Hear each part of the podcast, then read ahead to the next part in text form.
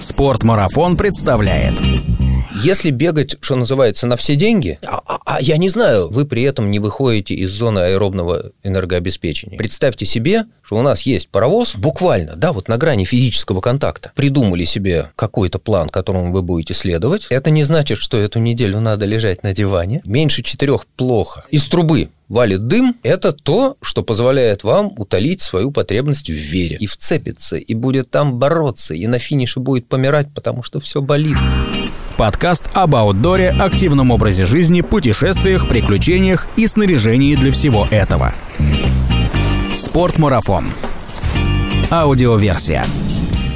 Всем привет! На связи Спортмарафон, 123 выпуск нашего подкаста. В тот момент, когда вы будете слушать этот выпуск, я, Артур Ахметов, уже начну свою восьминедельную подготовку к московскому полумарафону, который я решил пробежать 16 мая. Свой беговой опыт я оцениваю как весьма скромный, но когда мои добрые коллеги берут меня на слабо, я не могу не принять почти любой вызов, который хоть как-то вписывается в приличные рамки. Так я пробежал свой первый зимний трейл, так я, судя по всему, пробегу и свой первый полумарафон. Если вы тоже немного авантюрист или авантюристка, как и я, и собираетесь в ближайшее время пробежать свое первое беговое соревнование длиной в 21 километр, но не знаете, с чего начать подготовку, вы включили правильный выпуск подкаста. У меня в гостях в студии спортмарафона побывал Александр Элконин, опытный тренер, врач, кандидат медицинских наук, спортсмен и прекрасный собеседник. Этот выпуск – исчерпывающее пособие для новичков по подготовке к первому полумарафону. В описании подкаста найдете ссылки на другие полезные выпуски нашего подкаста на беговую тему, а также на комплекс упражнений ОФП от Александра на нашем YouTube-канале. Делитесь в комментариях своим опытом подготовки к полумарафонским дистанциям, делитесь советами и яркими впечатлениями от своих первых полумарафонов. Ну и не забывайте писать нам отзывы и добавлять подкаст в избранное. Так вы поможете нам стать чуточку популярнее и принести пользу большему количеству людей. И до встречи на московском полумарафоне. Спортмарафон. Аудиоверсия. Здравствуйте, Александр. Добрый день, Артур. Спасибо вам большое, что вы в своем плотном тренерском графике нашли время заскочить ко мне в студию в субботу. Я знаю, что вы с одной тренировки на другую, и вот здесь у нас есть с вами небольшой промежуток времени, чтобы пообщаться на ту тему, о которой наши слушатели уже знают, потому что включили этот подкаст. Ну, для спортмарафона время всегда найдется. Вот такая история. Я тут, как обычно, придумал себе, точнее даже не я, коллеги меня периодически берут на слабо. Недавно я на слабо пробежал 11 километров в трейл в Николы Ленивце. И в мае мне предстоит опять же на слабо пробежать э, полумарафон, и я начал к нему готовиться. Ну, так как умею, так как могу. Но нашим слушателям хотелось бы предоставить подкаст, который поможет им, если они тоже хотят пробежать полумарафон, подготовиться, наверное, более грамотно, чем я, потому что я понимаю, что времени у меня осталось не так много, но все же надеюсь, что эта беседа и мне будет полезна, поэтому сегодня мы говорим о том, как, собственно, подготовиться к своему первому в жизни полумарафону. А вы, Александр, сколько полумарафонов в своей жизни пробежали? Я не считал. А на пике беговой, ну, карьеры, не карьеры, активности, наверное, соревновательной, а у меня получалось ну, наверное, 4 полумарафона за год набегалось, да. И должен сказать, что история с пробеганием чего-то с подначки на слабо, она далеко не новая, потому что когда-то в 2005 году ровно так же я с похожей подначки подписался на московский марафон. А вот такой вопрос мне почему-то пришел в голову. Люди, которые уже бегают марафоны, насколько им становится интересно также пробегать полумарафоны? То есть или это вот этап пройден, например, да, и уже когда ты бегаешь марафоны, ну, полумарафонскую дистанцию бежать бежать не очень интересно? Это очень по-разному потому что это разные дистанции. Полумарафон и марафон требуют немножечко другой физиологии, их бегут в разных режимах энергообеспечения, и есть некоторые различия в подготовке, и есть серьезные различия в том, что ощущаешь на дистанции. Поэтому это просто другая дистанция, и если к марафону человек может идти в качестве некого свершения, да, вот преодолеть 42 километра, 195 метров первый раз в жизни, то тот же человек вполне может бегать полумарафоны, ну, как правило, для того, чтобы что-то сделать со своим результатом в лучшую сторону. Или полумарафоны очень часто марафонцы используют в качестве подводящих соревнований для того, чтобы набирать этот соревновательный опыт, получать этот тренировочный эффект от преодоления дистанции ну, в правильном темпе, в нужном режиме, да. Вообще, насколько 21 километр является сложной дистанцией? Вот если, э, например, взять такую футуристичную картину, да, в которой человек, который, ну, в принципе, не имеет каких-то ярко выраженных физических недугов, и вот если заставить его с нуля и сегодня пробежать 21 километр, не знаю, случилось что-то ужасное, и вот спасение, оно там, через 21 километр. Э, или наоборот случилось что-то прекрасное, и надо донести эту весть, да? А, вот это одно из принципиальных отличий марафона и полумарафона. Почти любой здоровый человек с дивана или не совсем с дивана, но он способен преодолеть дистанцию 21 километр, не переходя на шаг, бегом. Это будет не очень быстро, это будет не, не самый красивый, возможно, бег, но 21 километр большинство людей способны пробежать. Другое дело, что потом это может не очень приятно. Потом а недельку надо вычеркнуть из жизни вот, примерно. Не, не то, что вычеркнуть, но эта неделька, она будет такая, с воспоминаниями. Но полумарафон, что называется, с дивана технически преодолим. Я бы никому это не советовал делать, потому что вообще ввязываться в соревнования с дивана не очень хорошо. Лучше потратить какое-то время на подготовку и получить удовольствие на дистанции, и потом себя хорошо чувствовать. Но это другая история. Но это не невозможно. Это вполне возможно. Да. То есть следующий вопрос мой, насколько вообще вот существуют такие, знаете, некие заблуждения людей, когда они думают о дистанции 21 километр. Ну, например, мы возьмем человека, который бегает там 5-6 километров 3-4 раза в неделю. Мне кажется, довольно распространенное такое занятие бегом. Что людей обычно останавливает перед вот этой дистанцией 21 километр? Э, я бы по-другому вообще об этом думал. Далеко не все из тех, кто там 3-4 раза в неделю бегает по своей 3, 4, 5, 6 километров задумываются о том, чтобы ввязываться в какие-то соревнования. Они бегают себе и бегают. Кто-то потому что получает от этого удовольствие, кто-то считает, что это нужно для здоровья. На мой взгляд, не самая хорошая мотивация, потому что удовольствие должно присутствовать. Но вот они бегают, они не собираются увеличивать дистанцию, им вполне хватает того, что они делают. А в полумарафон ввязываются либо за компанию, либо на слабо с подначки, либо еще по каким-то причинам. Кто-то хочет что-то преодолеть, что-то доказать, еще как-то. Ну, куча разных причин. Но я не очень знаю про мифы в этом смысле, угу. да, вот марафон окружен мифами. Ну да, Это он полу... начался практически с мифа, получается. Да, действительно. А полумарафон, ну вот взяли большую дистанцию, порубили пополам, а многие из тех, кто бегает регулярно и там делает это для здоровья или для себя, для собственного удовольствия, потому что они получают это удовольствие, ну не решаются регистрироваться на длинный старт, на половинку. Это все-таки длинный старт, это большая дистанция. А может быть, потому что думают, что это слишком много для них. Кто-то недооценивает свои возможности, кто-то не хочет ввязываться в соревнования, подозревая, что на самом-то деле азартный и вцепится, и будет там бороться, и на финише будет помирать, потому что все болит, и задыхаешься, а все равно надо бежать, потому что вот этот парень рядом, он же вот-вот обгонит. Ну, я знаю людей, которые бегают для себя, и опасаются влезть в соревнования, потому что их немножечко страшит этот азарт борьбы. А некоторые, наоборот, погрузившись в это, вот понимают, что этого хочется, и эти эмоции хочется снова испытать. Ну, стоит один раз попробовать, мне кажется, и, и сделать вывод Наверное, уже да. непосредственно из процесса. Для этого не обязательно начинать с полумарафона. Вот когда там через неделю, через две в Москве открываются паркраны, это всего 5 километров. И их гораздо больше, чем полумарафонов. Их там полтора десятка по Москве откроется в апреле. Напомню, что паркран — это возможность вам в компании людей пробежать 5 километров в разных парках Москвы. Я знаю точно, есть паркран Кузьминки, а еще в Москве где бегают? Э, Митина, Тимирязевский, парк Горького, Вернадского. Я не перечислю все. Крылатская, Царицына, ну, я знаю Очень много всего. Паркран Кузьминки, потому что у нас был подкаст с Андреем Летуновским, ну вот. поэтому я про него знаю. А где угу. остальные паркраны бегают? Наберите в поисковике паркраны, вы узнаете, где можно отлично побегать. Это бесплатно, но с предварительной регистрацией. Точно. Так, Александр, ну вот перед тем, как мы перейдем непосредственно уже к пользе нашего подкаста, ради чего я вас пригласил, у меня еще один личный вопрос. Просто интересно, да? Оцените, каковы мои шансы нормально пробежать полумарафон. А, расскажу историю свою беговую. Значит, бегать я начал примерно в 2014 году. Я делаю это нерегулярно. Можно сказать, что у меня бег, он такой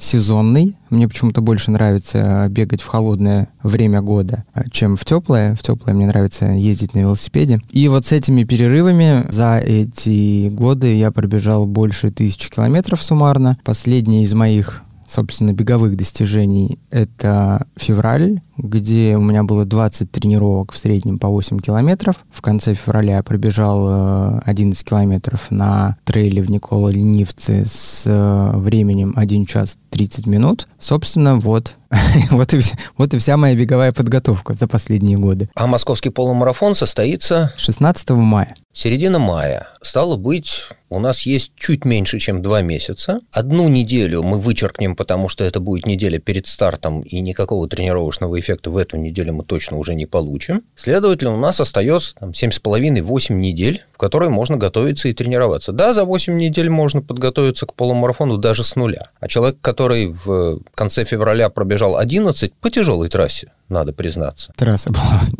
просто убийственная. Там традиционно тяжелая трасса, нас ни разу не подводила погода, и бежать всегда было тяжело. Это было по-разному, да, то глубокий снег, то снежная каша, то грязь по колено, но трасса там всегда тяжелая, поэтому да, я не вижу никаких проблем. Ну, отлично. преодолеть дистанцию. Вы меня обнадежили. Ну, тогда поехали. Вопрос простой. Собственно, что из себя представляет подготовка к полумарафону на какие ее можно разделить составляющие. Я так понимаю, что мы здесь не обойдемся без, наверное, по грамотному консультации с врачами. Непосредственно сам бег, специальные беговые упражнения, то, что называется СБУ, питание, экипировка. Ну и, собственно, вот, наверное, это главная вещь, которую нам надо сейчас ну, обсудить. Двинулись. А, формально консультация врача. А нет ли вдруг незамеченной болезни, которая окажется непреодолимым препятствием? Я сильно подозреваю, что доктор перед тем, как дать свое добро, захочет увидеть как минимум анализ крови. Потому что отправлять человека готовиться к полумарафону,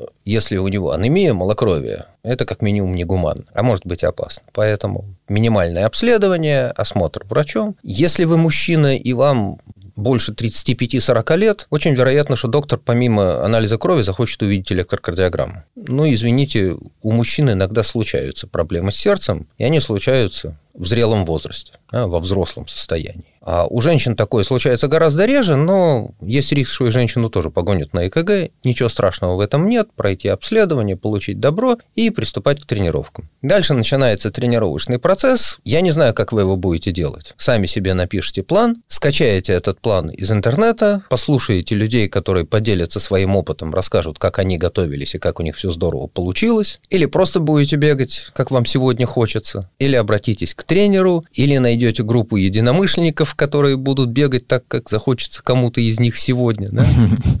Есть множество способов организовать свою подготовку, но важно, что какая-то подготовка должна быть. Да, вот сегодня решить, потом там, полтора месяца думать, думать о том, как было бы здорово начать тренироваться, а потом 16 мая таки выйти на старт, не сделав ни одной толком тренировки, не лучшее решение. Ну, как мы уже выяснили, это можно, но с последствиями не очень хорошими.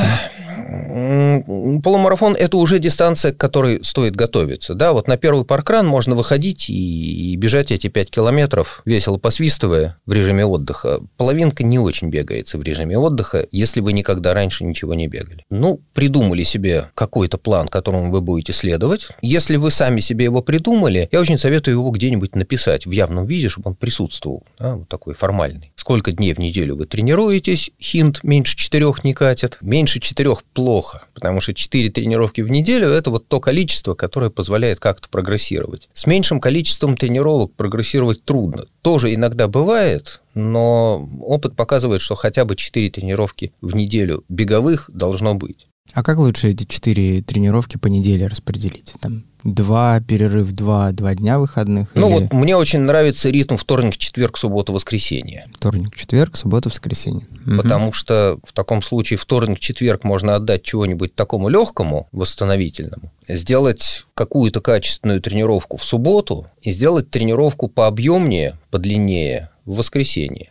Угу. И получаются дни отдыха, которые разделяют дни тренировок. Обычно такой ритм, ну, большинство он оказывается удобен, еще и потому, что суббота, воскресенье – это выходные дни у многих, у большинства. И просто побольше времени на тренировки, и, что очень важно, на отдых после тренировок. Ну и что-то легкое во вторник-четверг, тоже потому, что у большинства это дни рабочие, и выкроить в эти дни время на большие тренировки получается не всегда. Хотя я видел и другие ритмы, и кто-то говорит, что вот мне нужен один выходной полностью, оставьте мне его для семьи. Пожалуйста, можно сделать и так. А у меня тренируется парень, который попросил сделать ему два дня тренировок, а потом день отдыха, и вот он живет в режиме два через один, и вполне себе живет, прогрессирует, и, и что угодно бывает. Принято. Ну вот э, какая-то такая логика. Если вы хотите тренироваться больше, так можно. Но по моему опыту, по моим представлениям, делать больше шести беговых дней в неделю не стоит. Хотя бы один день должен быть выходным отдыхом от бега, вот полным отдыхом. Это то, что я сделал в феврале. По 6 дней в неделю бегал. А, так можно, и опыт показывает, что если заполнять основной объем совсем легким бегом, не делать большую нагрузку, то эти дни с легкими тренировками не воспринимаются как дни тренировок. Это что-то легкое, привычное, вот вышел утром, пробежал или там вышел вечером, пробежал свои полчаса 40 минут. Это не нагрузка. Так, но если у нас 4 или 5 тренировок в неделю, как мы их распределяем по типу тренировок? У нас получается, что основное время занимается легким равномерным бегом, спокойный бег а, в темпе, который позволяет вам говорить на ходу. Возможность говорить на ходу говорит о том, что нагрузка для вас приемлема, она не тяжелая. Вы при этом не выходите из зоны аэробного энергообеспечения. То есть весь энергозапрос, вся энергия, которая нужна для того, чтобы бежать, покрывается с участием кислорода. Не приходится обращаться к бескислородному механизму энергообеспечения. Это вы сейчас что-то очень сложное говорите. А, это очень просто. Когда мы бежим, мы тратим энергию. Она должна откуда-то взяться. Сокращение мышц обеспечивается аденозин-трифосфорной кислотой АТФ, которая в мышцах есть. Угу. Но запаса АТФ в мышцах очень мало, на несколько секунд. Это значит, что АТФ нужно непрерывно ресинтезировать возобновлять этот запас. Для возобновления запаса АТФ есть два основных механизма. Один из них реализуется с участием кислорода, и с кислородом сгорают углеводы и жиры, производится АТФ. Есть другой механизм, если нам не хватает мощности аэробного энергообеспечения, приходится запускать бескислородный, анаэробный. При этом кислорода нету, используются только углеводы, мощность этого механизма существенно больше, а эффективность меньше. Если проводить какую-то аналогию, представьте себе, что у нас есть паровоз, мы кидаем в топку уголь, из трубы валит дым, котел греется, паровоз идет вперед. Если мы накидаем очень много угля, мы получим очень высокую температуру в топке, при этом уголь полностью сгорать не будет, половина будет вылетать в виде сажи, и дым будет лететь черный. Вот какая-то такая похожая аналогия. Паровоз, конечно, поедет быстрее. Да. Но черная сажа будет идти, и долго в таком режиме работать невозможно. Что паровозу, что человеку. Неприятно. Ну и это неприятно тоже. Короче, Основной объем тренировок делается с нагрузкой, которая позволяет свободно разговаривать на ходу. Свободно разговаривать – это значит говорить полными фразами, не делая заметных пауз на вдох-выдох. Вот что-то такое. Одну тренировку в неделю можно сделать, что называется, качественной. Попытаться сделать несколько ускорений. Пробежать участок побыстрее. Ну, он наметить себе, вон до поворота, да, а ну-ка я ускорюсь. И ускориться. Это Потом... ускорения должны занимать какую часть э, в тренировке? А, слушайте, у меня нет кухонного рецепта. Нет, но это не одно ускорение. Если мы берем, если мы берем часовую тренировку, да, угу. вот на тренировку уходит час от порога до порога. Минут 10-15 займет разминка. Втянуться, раздышаться, согреться, почувствовать движение, почувствовать, что ноги слушаются, Основная часть займет еще минут 20-25. Если мы делаем 2-3-минутное ускорение и между ними там, 3-4 минуты легкого бега, вот у нас получится 7 по 4, почти полчаса мы поиграемся со скоростью. Ну, то есть э, получасовой отрезок тренировки должен стоять примерно из ускорений. Так, примерно. Угу. Да, и, так и потом вернемся домой еще минут 10-15, вот мы этот час и закрыли.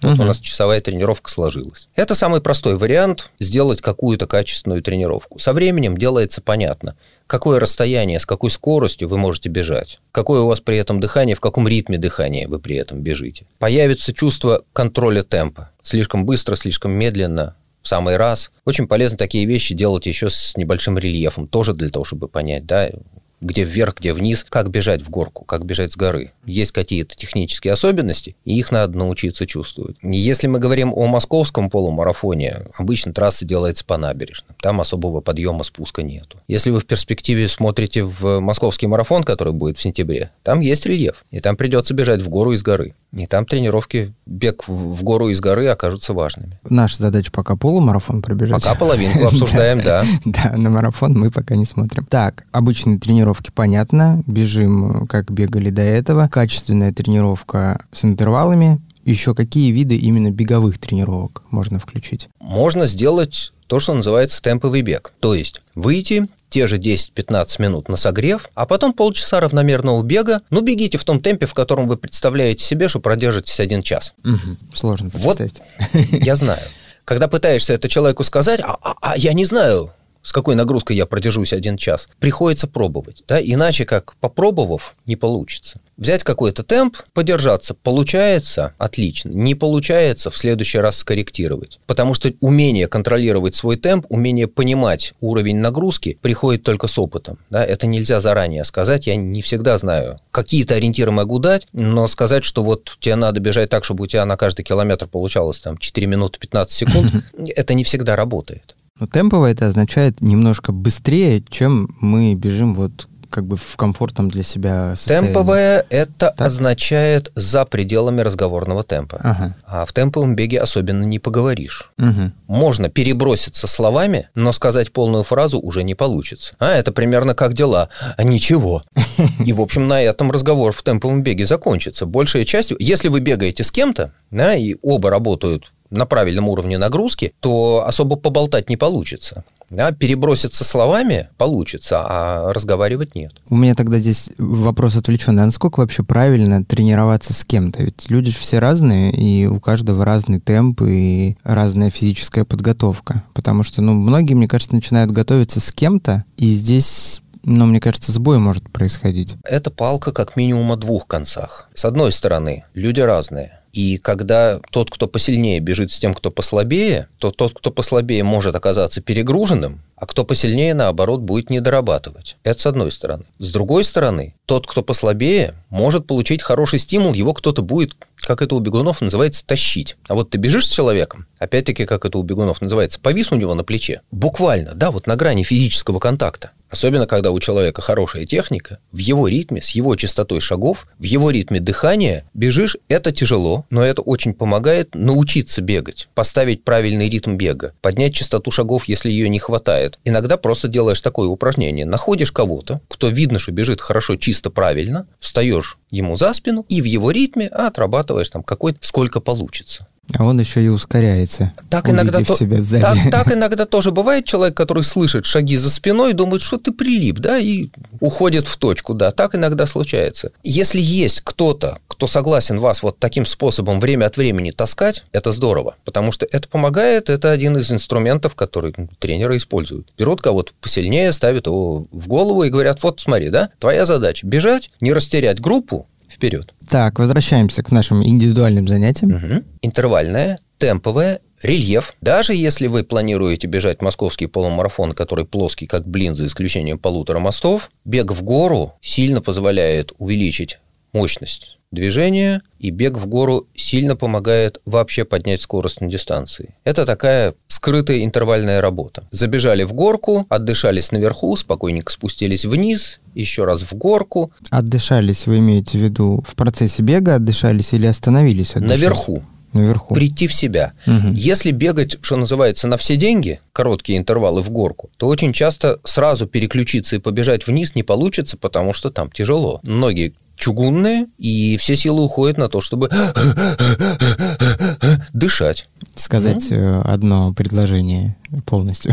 Э, нет, не получится. Если по-честному работать короткие интервалы в горку, там особо разговаривать не получится. Угу. Меняя дистанцию, меняя нагрузку на этом интервале, вполне можно поднять свою форму беговую, да. Так, но у нас уже получилось много тренировок за неделю-то. Четыре тренировки в неделю нам мало будет. Это не значит, что все эти тренировки надо сделать в одну неделю, упаси бог, а чередовать, чередовать. Интервалы побегали, неделя кончилась, на следующую неделю побегали в горку, на следующей неделе закатили темповик. Ну, вот как раз у нас там получилось три недели, четвертая будет разгрузочной. Можно, Можно отдохнуть, да. да. А в воскресенье сбегать что-нибудь подлиннее. Спокойненько, равномерненько, вот э, пробежать часа полтора, а может час сорок пять. Под полумарафон есть смысл довести самую длинную тренировку километров до 15-17.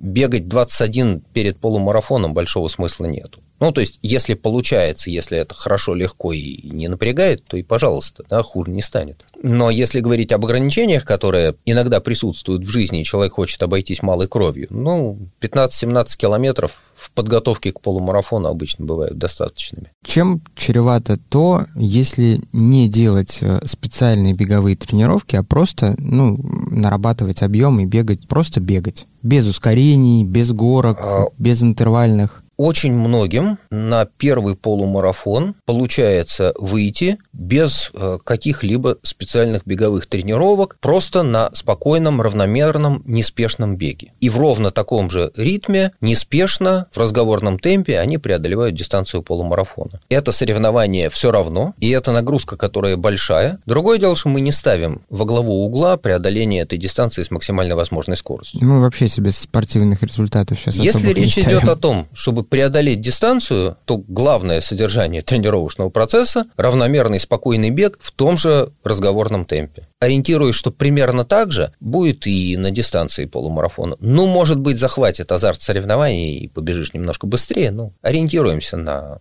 спокойный темп. Существует в подготовке бегуна еще так называемые СБУ, специальные беговые упражнения. Как их правильно включить в тренировочный план и нужны ли они вот на этом этапе подготовки? И вообще расскажите, что такое СБУ, может, не все знают. А специальные беговые упражнения – это упражнения, которые на начальном этапе способствуют совершенствованию техники бега. И, опять-таки, на начальном этапе они выполняют функцию силовой работы, потому что это значительная нагрузка на мышцы, которые в обычной жизни не очень работают. В беговых упражнениях они работают и довольно интенсивно. И очень часто бывает, что после первой тренировки с беговыми упражнениями, послезавтра человек эти мышцы чувствует. Они не то что побаливают, а иногда прям-таки откровенно болят. Ну, к следующей неделе все проходит, и там, через 2-3 недели уже можно жить спокойно. Я предпочитаю СБУ включать в программу раз в неделю, потому что очень немногие люди приходят тренироваться, встав с дивана, с уже идеальной техникой бега. Подавляющему большинству с техникой бега надо возиться, не только потому, что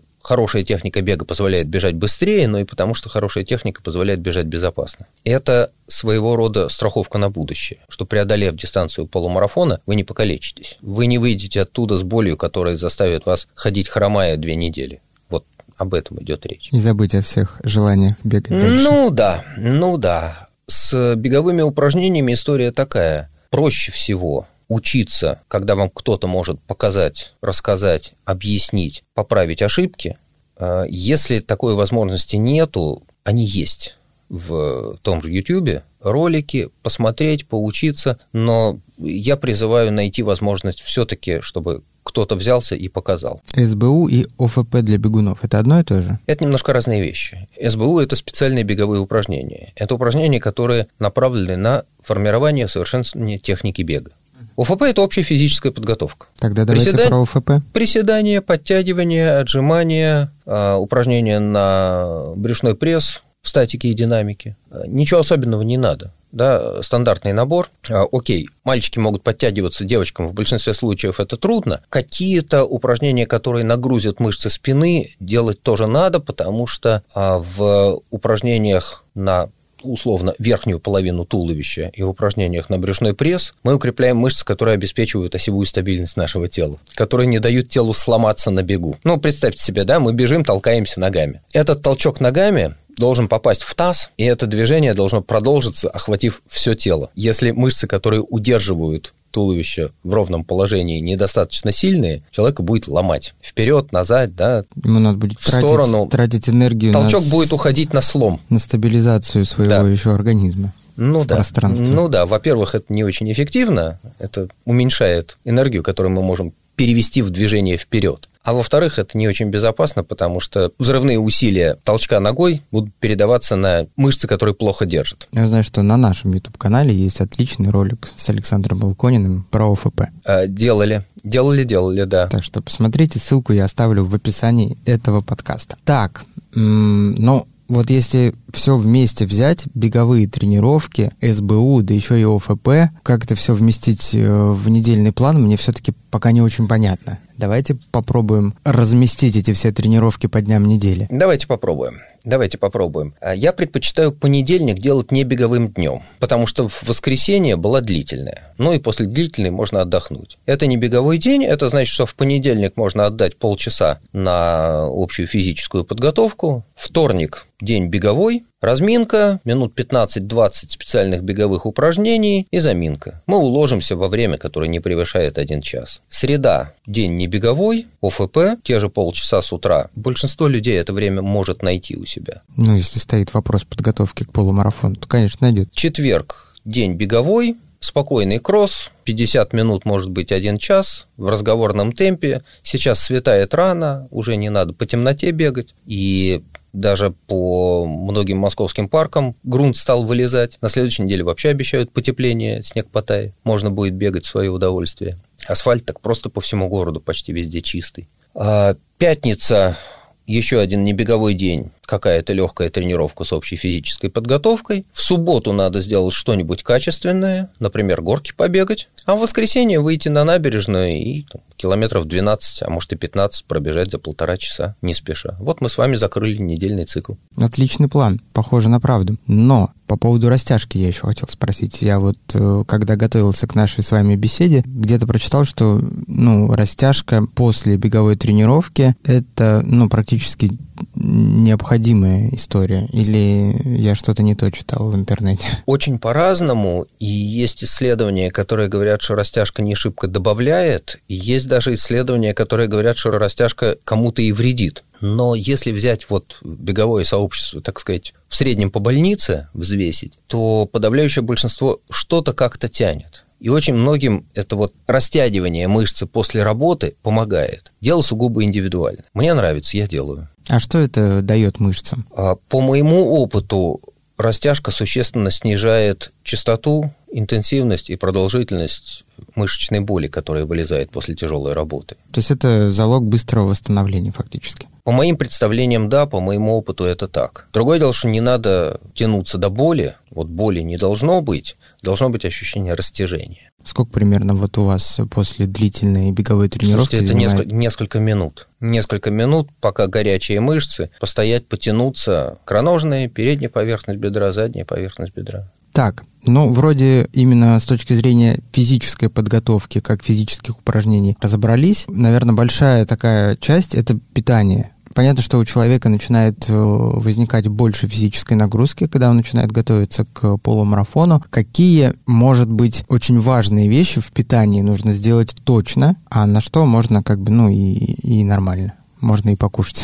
А, у меня в этом плане представления, которые могут несколько отличаться от мейнстрима, они заключаются в том, что, с одной стороны, действительно, общепризнанно, чем больше энергии мы тратим, тем больше хочется есть. Это нормально. Да? И голод после тренировки – это тоже нормальное физиологически обоснованное явление. Будет ли человек больше есть, если он начал тренироваться или если он увеличил объем своих тренировок и их интенсивность, это вопрос для каждого. Его каждый для себя решает. Если нету желания снизить массу тела, значит, придется есть чуть побольше. Если хочется по ходу этих самых тренировок увидеть на весах что-то поменьше, чем сейчас, значит, рацион оставить таким же, а то еще немножечко подрезать. И в этом плане я расхожусь с э, тем, что часто вижу, слышу и читаю, потому что я не сторонник подсчета калорий, я не сторонник подсчета белков, жиров, углеводов в рационе. По моим представлениям, просто сохранение полноценного, разнообразного, сбалансированного рациона в общем той пищевой традиции, в которой мы выросли. Нам в этом плане повезло. У нас на столе традиционно присутствуют овощи,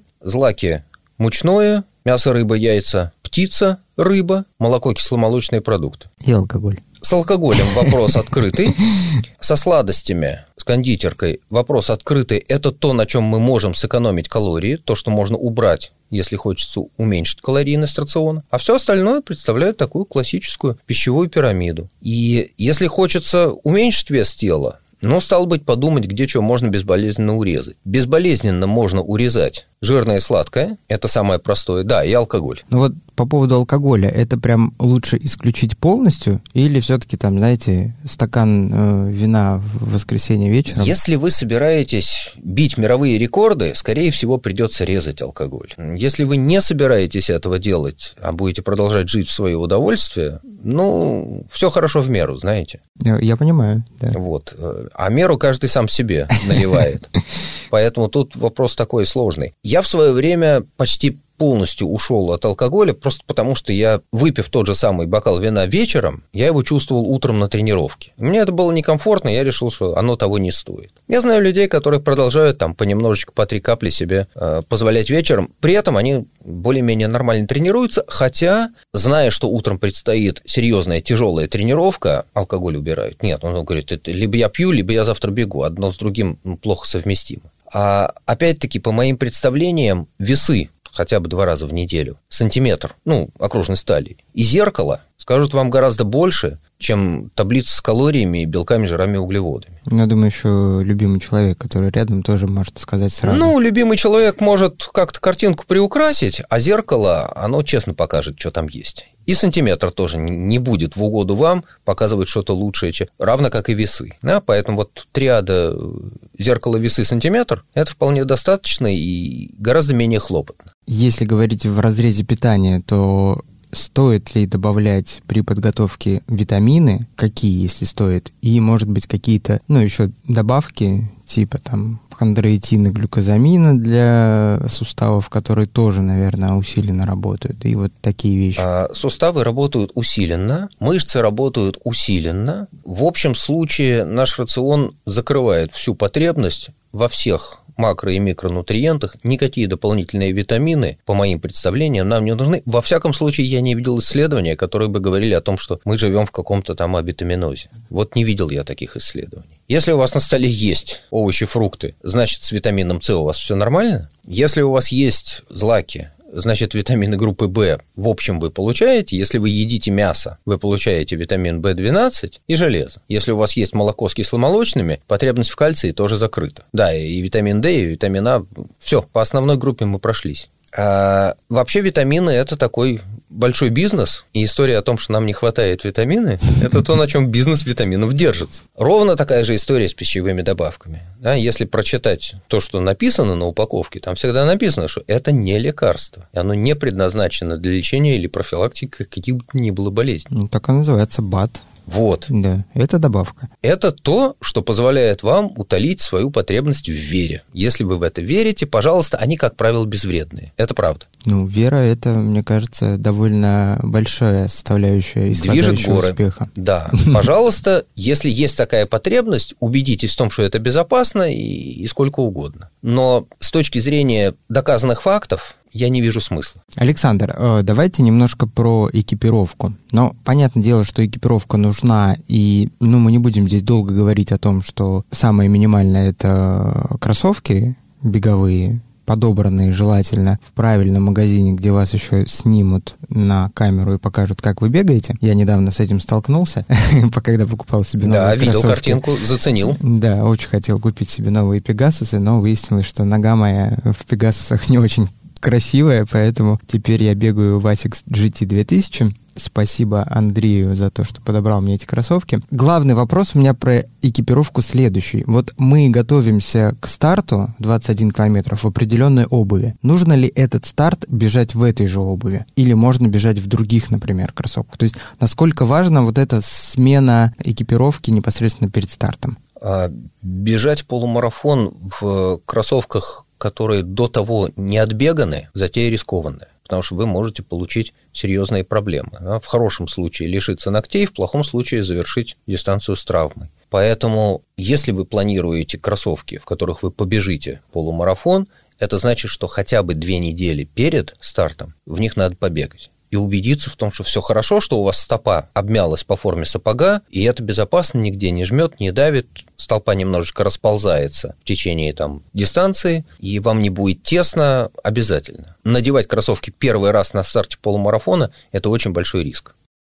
Ну, я этот вопрос, знаете, почему задал? Потому что хочу, чтобы наши слушатели, которые решат готовиться к полумарафону, прикинули примерный тот объем тренировки по километражу которые им предстоит выполнить, и поняли, что к концу подготовки к непосредственному старту их кроссовки еще будут в кондиции, потому что, мне кажется, можно за время подготовки просто убить кроссовки, если ты в них не первый год бегаешь. За два месяца можно убить кроссовки, но придется очень сильно стараться. Ну, у нас, смотрите, с вами получается, если мы бегаем с вами по часу, 4 тренировки в неделю, это минимум 40 километров, ну, примерно 40 километров. 4 недели – это у нас 160 километров, 2 месяца – это 320 километров. Если до этого мы бегали, как я, 7 лет в кроссовках одних и тех же, то, мне кажется, вот эти последние 2 месяца подготовки... За 7 лет э, кроссовки, скорее всего, потеряли какую-то часть своих амортизационных свойств. А если это свежекупленные, то 320 с ними ничего не сделают, ну, если это не одноразовая совсем обувь. Мало того,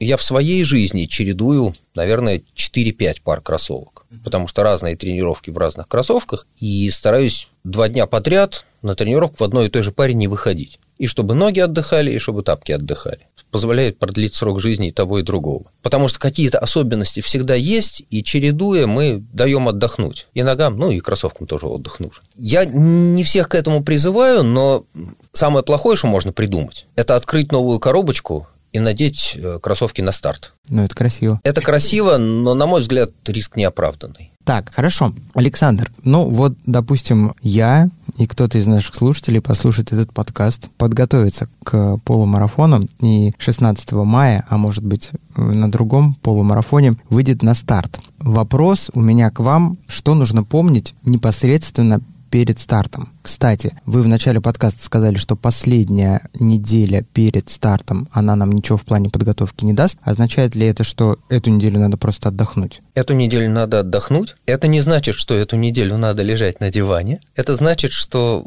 в неделю перед стартом не надо делать качественных тренировок. Оставьте те же легкие кроссы. Ну, можно попробовать сделать какую-нибудь пару легких ускорений, почувствовать, попытаться поймать тот темп, который вы будете держать на всей дистанции. Прикинуть для себя, да, вот в таком состоянии я час, наверное, продержусь. Окей, это значит, что на дистанции можно бежать еще медленнее, получать удовольствие, дышать. А перед стартом. Я знаю нескольких людей, которые в явном виде пишут себе порядок действий. Вот чек-лист во сколько лечь спать, какие вещи подготовить на следующее утро, вот прям сделать полную выкладку. Да? Одежда, обувь, носки, белье на смену, вода, еда, поясок, на который повиснет номер, булавки. Вот они это все выкладывают с вечера по порядку. Проверили, убедились, что все лежит, можно ложиться спать. Утром встали, вещи по выкладке собрали, убрали в сумку, убедились, что ничего не забыли, три раза сумку открыли, проверили, что все лежит, закрыли, потому что все невротики. А доехали до старта с достаточным упреждением. Я не берусь сказать, с каким. Да, вот я там в свое время,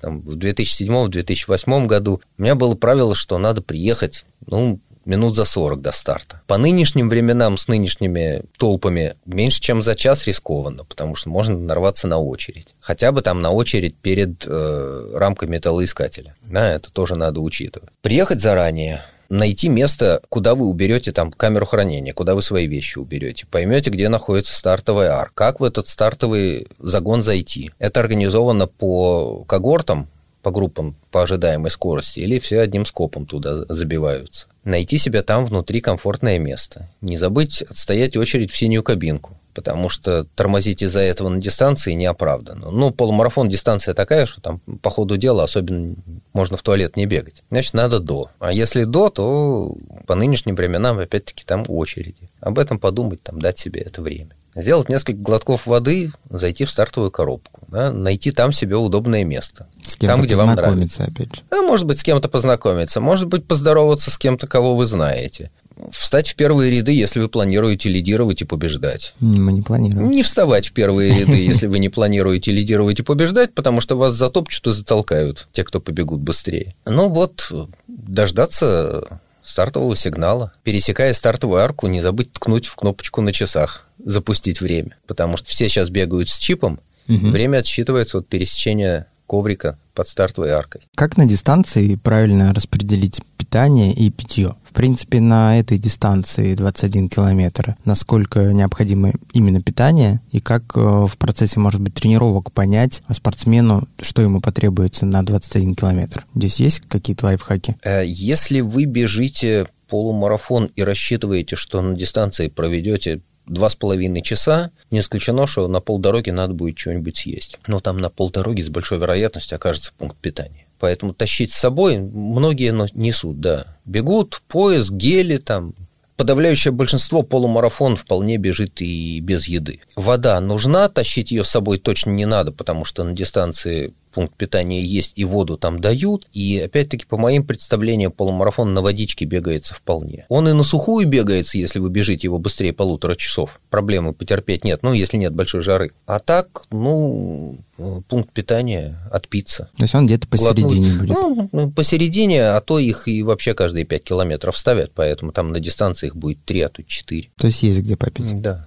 Отлично. Сейчас хорошая организация в Москве, и стоят волонтеры, протягивают стаканчики, в стаканчике чуть-чуть водички, пробежать, схватить стаканчик, плеснуть себе в рот, стаканчик скинуть на обочину. Все. Что делать, если сил не осталось? Была подготовка, были надежды, но где-то на 14 километре кажется, что... Ну, это значит, что немножечко перестарался на первой половине дистанции, ежели сил не осталось. Слушайте, если на 14 не осталось, то там всего-то 7 километров. Ну что, 7 километров добежать может уже человек в почти любом состоянии усталости. Добежать, не переходя на шаг. Искать какие-то психологические фокусы, которые позволят дотерпеть. Найти еще пару таких же бедолаг, зарубиться с ними, а вот спорим, добежим. Да, тоже помогает. Попросить помощи окружающих, да? Ну, например, да, там, звонок другу, помощь зала, еще чего-то. Посмотреть по сторонам. Сейчас в Москве зрители стали появляться. Там стоят какие-то толпы, машут плакатиками. Сфотаться с кем-то, опять же. Ну, например, Выложить да. фотографию в Инстаграм и с новыми силами побежать. Вы сказали,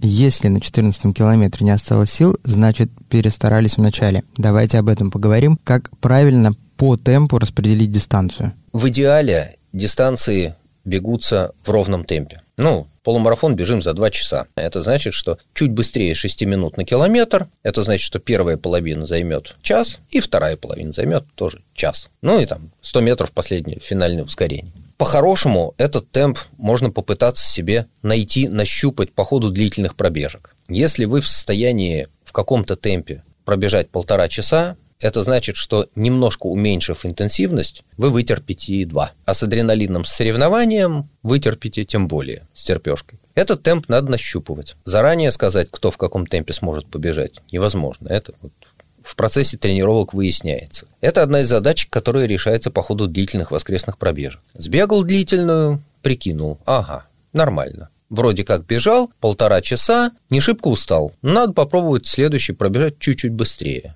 Ну и, стало быть, дистанция получится чуть-чуть побольше. Ну вот как-то так. Иногда бывает трудно не поддаться всеобщему азарту, когда все рванули со старта, неизвестно куда. Воспитывать себя. Держите себя в руках. Дисциплина, да, это очень важно, потому что а, оказаться в толпе бегущей в неправильном темпе – это затея рискованная. Через два километра запал кончится, а дистанция еще впереди длинная. В каком-то смысле это шаманство и алхимия – найти свой темп, мало того, еще и найти место в толпе, где ты будешь никому не мешать. Александр, ну и, наверное, уже ближе к концу этого выпуска я хотел бы вас спросить о следующем. Что делать после марафона? Мы готовились, мы его пробежали. Сколько дать себе дней отдых? Как оценить результат? Как вообще понять, что тело не убито и как помочь ему восстановиться? А после финиша... Не забудьте переодеться.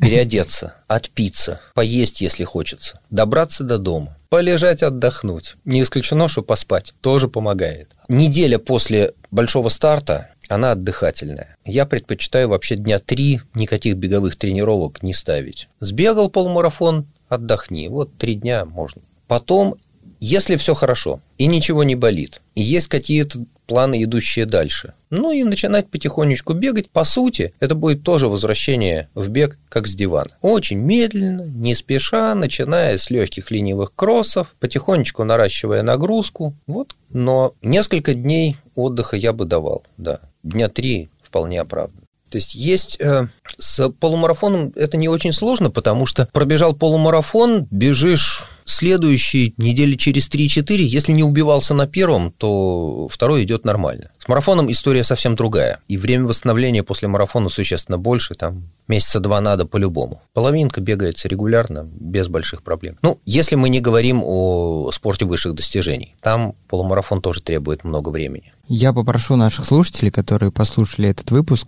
про подготовку к полумарафону, если вам интересно послушать мнение Александра по поводу подготовки к марафону, напишите об этом в комментарии, и мы запишем вам еще один выпуск, где будем говорить уже про подготовку к настоящей марафонской дистанции 42 километра. Александр, вам большое спасибо, что, опять же, поделились своим богатым опытом. А предложение у меня к вам есть. В конце этого выпуска, я надеюсь, вы мне не откажете. Как я уже сказал, я бегу 16 мая полумарафон марафон, я решил, что я попробую подготовиться к этому забегу самостоятельно с теми всеми рекомендациями, которые я сегодня услышал от вас. И потом я уже зарегистрировался на полумарафон Лужники, который будет 22 августа. Соответственно, с 16 мая по 22 августа будет больше трех месяцев, и я попрошу вас потренировать меня в этот период, чтобы мы могли сравнить мой результат майского полумарафона и августовского полумарафона. И я думаю, что мы запишем об этом еще один подкаст и сравним, каково это тренироваться самостоятельно или тренироваться под э, взглядом правильного тренера? А, июнь, июль, август, э, три месяца с лишним, вполне реализуемо. Э, я думаю, что мы по результатам первого полумарафона сможем что-то спланировать на август. Спасибо большое. Артур, спасибо. Где можем вас увидеть на стартах? Где можно вместе с вами пробежать бок о бок какое-нибудь соревнование?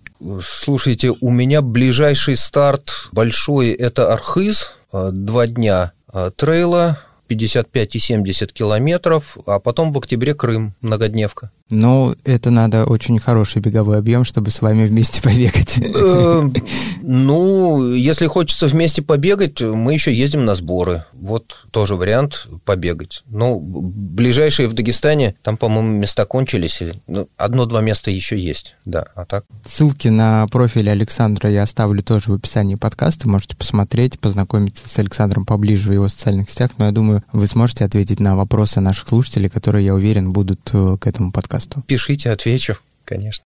Спасибо, до встречи. Спасибо. Пока. Счастливо. Спортмарафон. Аудиоверсия. Подкаст об аутдоре, активном образе жизни, путешествиях, приключениях и снаряжении для всего этого.